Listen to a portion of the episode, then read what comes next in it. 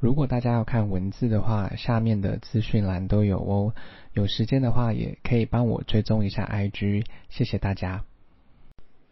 今天要念的英文是关于洗衣间单字：一，detergent，detergent，洗衣精；二，powder detergent，powder detergent，洗衣粉；三。fabric softener, fabric softener，柔软巾。四，hanger, hanger，衣架。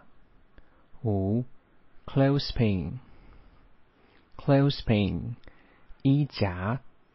六，drying racks, drying racks，晒衣架。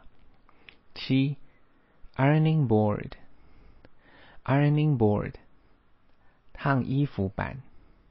八，wash bag，wash bag，洗衣袋。九，washing machine，washing machine，洗衣机。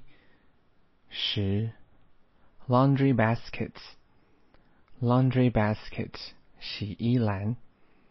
十一，bleach，bleach。 漂白水。十二，clothes dryer，clothes dryer，烘衣机。如果大家有时间的话，再帮我评价五颗星，谢谢收听。